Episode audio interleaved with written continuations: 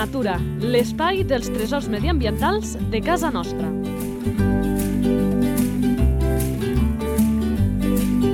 Un espai conduït per Francesc Balanyà.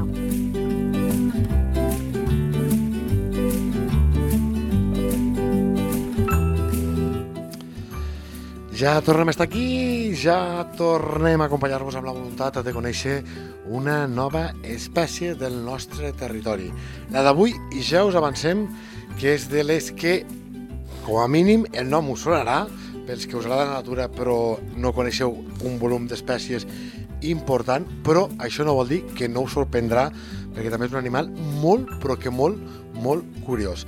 I per ficar-nos en aquesta situació, per regalar-nos aquestes informacions, ens acompanya de nou en Marc Calvo. Marc, molt bones. Hola, bon, bon dia per tot, molt bon dia per tothom. Ja sabeu, il·lustrador de fauna salvatge, guia, fotògraf de natura i sobretot amant d'aquest territori del qual n'és autodidacta i en regala aquests coneixements.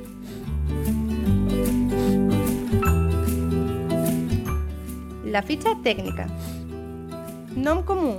Guineu, Entre molts altres noms que després explicarem. Nom científic. vulpes, vulpes, Esperança de vida. uns 15 anys. Alimentació. Alimentació molt variada, és un animal omnívor oportunista i que aprofita qualsevol recurs. Que hi ha un galliner! Vaig al galliner. Sí, sí, sí. Que hi ha bessures, vaig a les bessures. Que hi ha abocadors, vaig als abocadors. Que hi ha, hi ha algun cadàver, vaig al cadàver.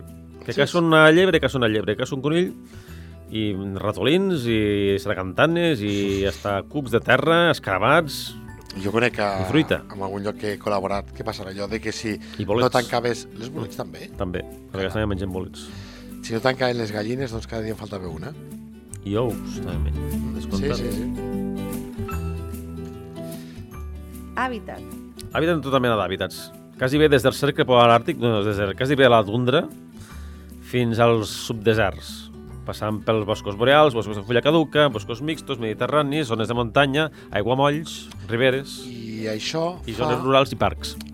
que quan amb algun nen eh, li dius pinta una guineu o obres un conte, doncs la veiem d'un color taronja que és com molt característica. Sí, sí. Però l'hàbitat n'acaba condicionant el color. Sí, influeix sobre el color. Què De vol fet- dir això, per exemple? Bueno, pues que hacen... Que, bueno, davant del seu patró dominant tendeix a, segons a les zones més seques, és més terrós. A les zones més intermitges, com boscos mediterranis o boscos de fulla caduca, és un marró rogenc amb unes tonalitats més grisoses en algunes parts del cos, no? Les seves característiques mitjons negres que tenen a les potes, no? Sembla que vagi amb uns mitjons negres. I la seva característica taca negra també al morro i la, el babero blanc del coll i la punta blanca que fa sembla que sigui com un pinzell. Quan el veus córrer amagant sembla que és un pinzell que, que marxa, Que pinta el territori. que pinta en territori. Sí, exacte. Activitat.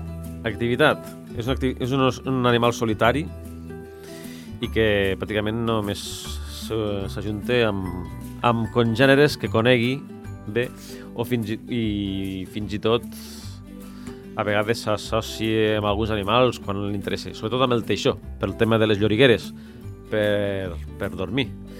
Aprofita les llorigueres del teixó i fins i tot a vegades conviu amb ell, fins i tot si hi ha suficient espai. I el, eh, i el meles meles, el teixó, no li sap una mica de greu que si li Segons la situació. A vegades competeixen, a vegades comparteixen espai. Fins i tot el teixó s'ha donat casos de, de que comparteixen hàbitat bueno, comparteixen el cúbil a vegades, so- sobretot en, en teories d'hibernació, amb, el, amb un cànid peculiar i, i poc conegut aquí aquí al nostre país, però que està en expansió també, que està per Europa i és originari del Japó i el Sibèria Oriental i Xina, que és el gos mapache, doncs aquest també s'associa a vegades amb el, amb el teixó. Això explica una situació que jo vaig viure amb un cau que sí, que tu deies que que tingués la premissa de que era molt gran, era molt gran, i deia, caram, dic això de guinau és, és poder més, més voluminós, veies rastres, per exemple, les letrines que fan els, els, els teixons, però veies també les petjades de la guinau que, que hi entraven i deies, "A- aquí qui viu dels dos? Perquè tenia molts indicis Sí, d'un sí. i altre. Doncs mira, ja tinc la resposta. I, bueno, quan hi ha el teixó, el, el fa ell els caus, no? Fa, la guineu fa el, el mateix que no fa els caus i, i busca so- zones així que li doni el sol i que estiguin apartades. Si se sent molt, per, molt perseguida, a vegades simplement aprofita arbustos i, i herbassars alts per, per, per fer el seu cau, per reproduir, ai, per criar fins i tot, sí, sí, per refugiar-se i criar. Com que has dit cria, Reproducció. Reproducció, se reprodueix sobretot a l'hivern. Fa aquells típics gemecs, llatrucs i crits per atraure la femella. I, bueno, pues... també, eh, sí, quan, quan crien, eh, Mm. això és possible que amb alguns us ho heu trobat, jo vaig tindre la sort de trobar-m'hi durant una bona època, Mm. que es van cridant les cries i, i la mare quan ja surten del cau, quan comencen a explorar, quan comencen a aprendre com s'han de moure a la, a la natura, que es van cridant amb uns giscles molt, molt particulars. A mi em va passar per un camí que havia fet eh, el cau, però molt a del camí, que és una cosa mm, d'un camí de, de cotxes, vull dir, d'una carretera. I cada nit passava per allà i com que ja ho sabia, ja, ja els veia. I aquella imatge de la guineu com un animal poruc, que, que no s'enfia, que, que s'espanta, doncs amb les cries passa una mica al contrari. Són eh, molt curioses i s'apropaven al vehicle amb llum, també tenien el contrallum perquè clar, anaves amb, eh, de nit, però les tenies a, a dos, tres metres, eh? Vull dir, Sí, hi, ha, hi ha persones o, o alguns llocs que han fins i tot s'atancen als humans per veure si rob, si els poden donar una mica de menjar, fins i tot. De fet, a, tinc, una, tinc un amic no, que a vegades el, li ve a, trucar a la porta a la guineu. a la que es viu prop del bosc, a un poble que són quatre gats, i a vegades li ve a trucar a la porta. Això a. Catalunya, eh? una guineu catalana. Una, una guineu, sí, lleidatana, per ser exacte. Caram. També havia sentit sobre el tema de la reproducció Sí. que eh, la guineu doncs és un animal això molt prudent, no? Ell fa una, una ruta, va buscar el menjar, que surt per aquesta feina d'haver de menjar, que si no s'estaria doncs, molta més estona al, cau, se'n va fer la feina de- d'alimentar-se, però que si té conills molt, molt a prop del cau, mmm, que n'hi ha moltes que no van a per amb ells, que els deixen. Sí. El motiu és perquè, clar, la primera vegada que aquests conills veuen la guineu i el que fan és sortir disparats. Quan el segon dia la guineu els ignora, surten disparats. Tercer dia, surten, però no amb aquella premura que passava el primer i segon dia. I així amb el pas del temps, doncs quan passa la guineu, doncs la mina això una mica està alerta, però no marxen disparats, no? Doncs bé, això és perquè sap la guineu que quan els seus cadells surtin del cau els haurà d'ensenyar a caçar i que si ho fa endinsant-se més al bosc, sortint més lluny del cau, doncs eh, els seus fills s'exposen a sofrir qualsevol tipus d'accident. I per tant, els ensenyarà a caçar amb uns conills que no marxaran tan lluny i que els és molt més senzill de Capturar-los. de capturar-los. Per tant, quan llegiu algun conte al vostre fill i us presentin aquesta guineu com un animal espavilat, dieu-li a la canalla que sí, que és, és molt espavilada.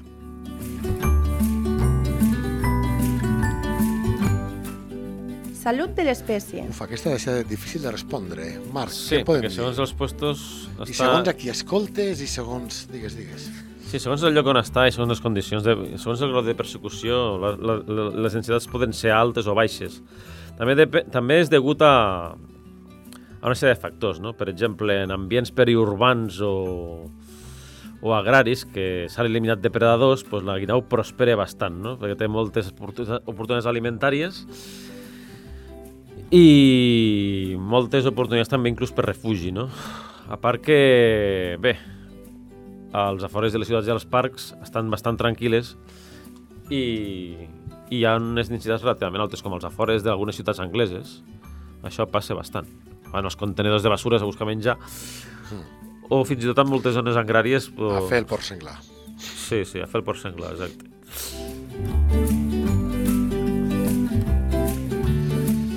Em toca el meu últim, que és, ja ho sabeu, aquest. Curiositat.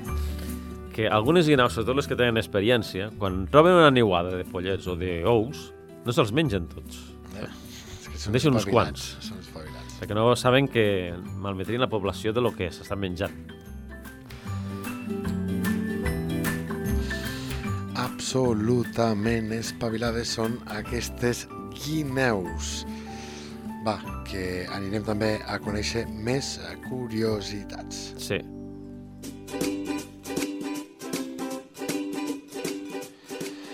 Més cosetes que ens sorprenguin ¿Sabies que... Hi ha algunes zones geogràfiques que les guinaus poden ser completament negres o platejades, blau platejat, Però que dèiem abans, per l'hàbitat, per l'hàbitat i perquè és una mutació que es donen en algunes zones en concret.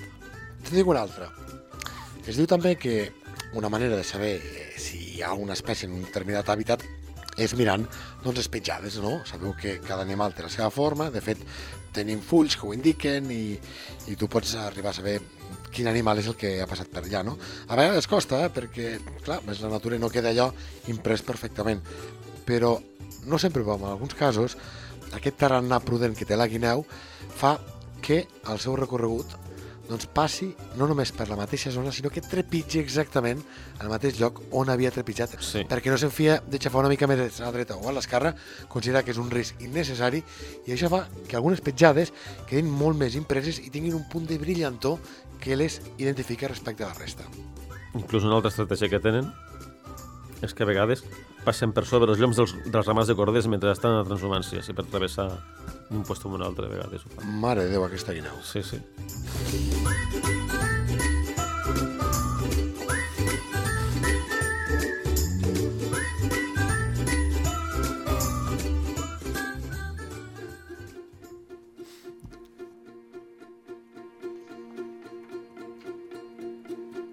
Natura a punta de llengua.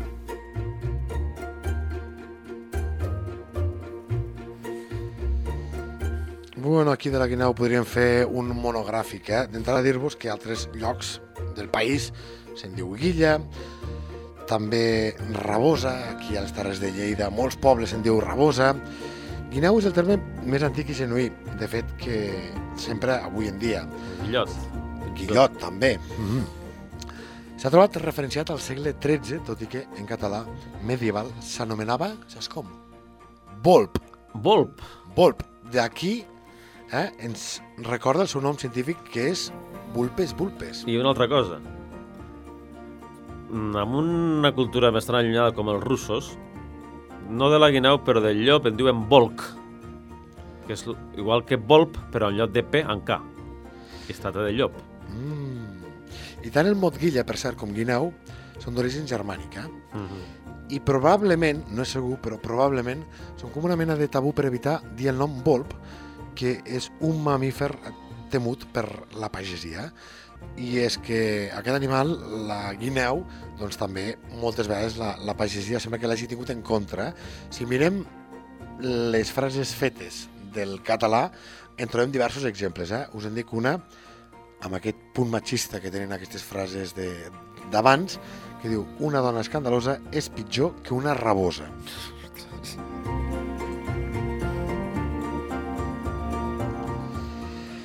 Qui guineus vol enganyar, molt de matí s'ha de llevar.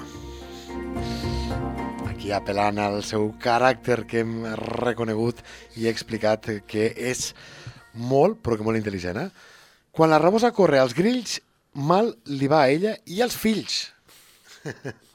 Déu-n'hi-do. D'aquestes n'hi ha moltíssimes. Eh, són, de veritat, curioses de, de veure perquè també identifiquen una mica aquell perfil que se li ha donat a l'animal, a vegades amb encert, quan diem allò de prudent, allò de llesta, espavilada, però també injustament com un animal com si hagués de ser dolent quan si una cosa té bona per casa nostra, doncs, i la pagesia, això ho hauria d'entendre la guineu, és que ajuda a controlar poblacions com aquesta de conills que tenim mm, amb, tanta, amb tant excedent, per dir-ho així. Eh? Sí. Marc, no tenim temps eh, per a més, si per dir-te allò de que ens agrada molt aquest espai, ens agrada molt que ens acompanyis i ja frisem perquè dintre de 15 dies seguim parlant de nous animals de la nostra demarcació. Moltes gràcies i fins la Una propera. abraçada a tots i fins la pròxima programa.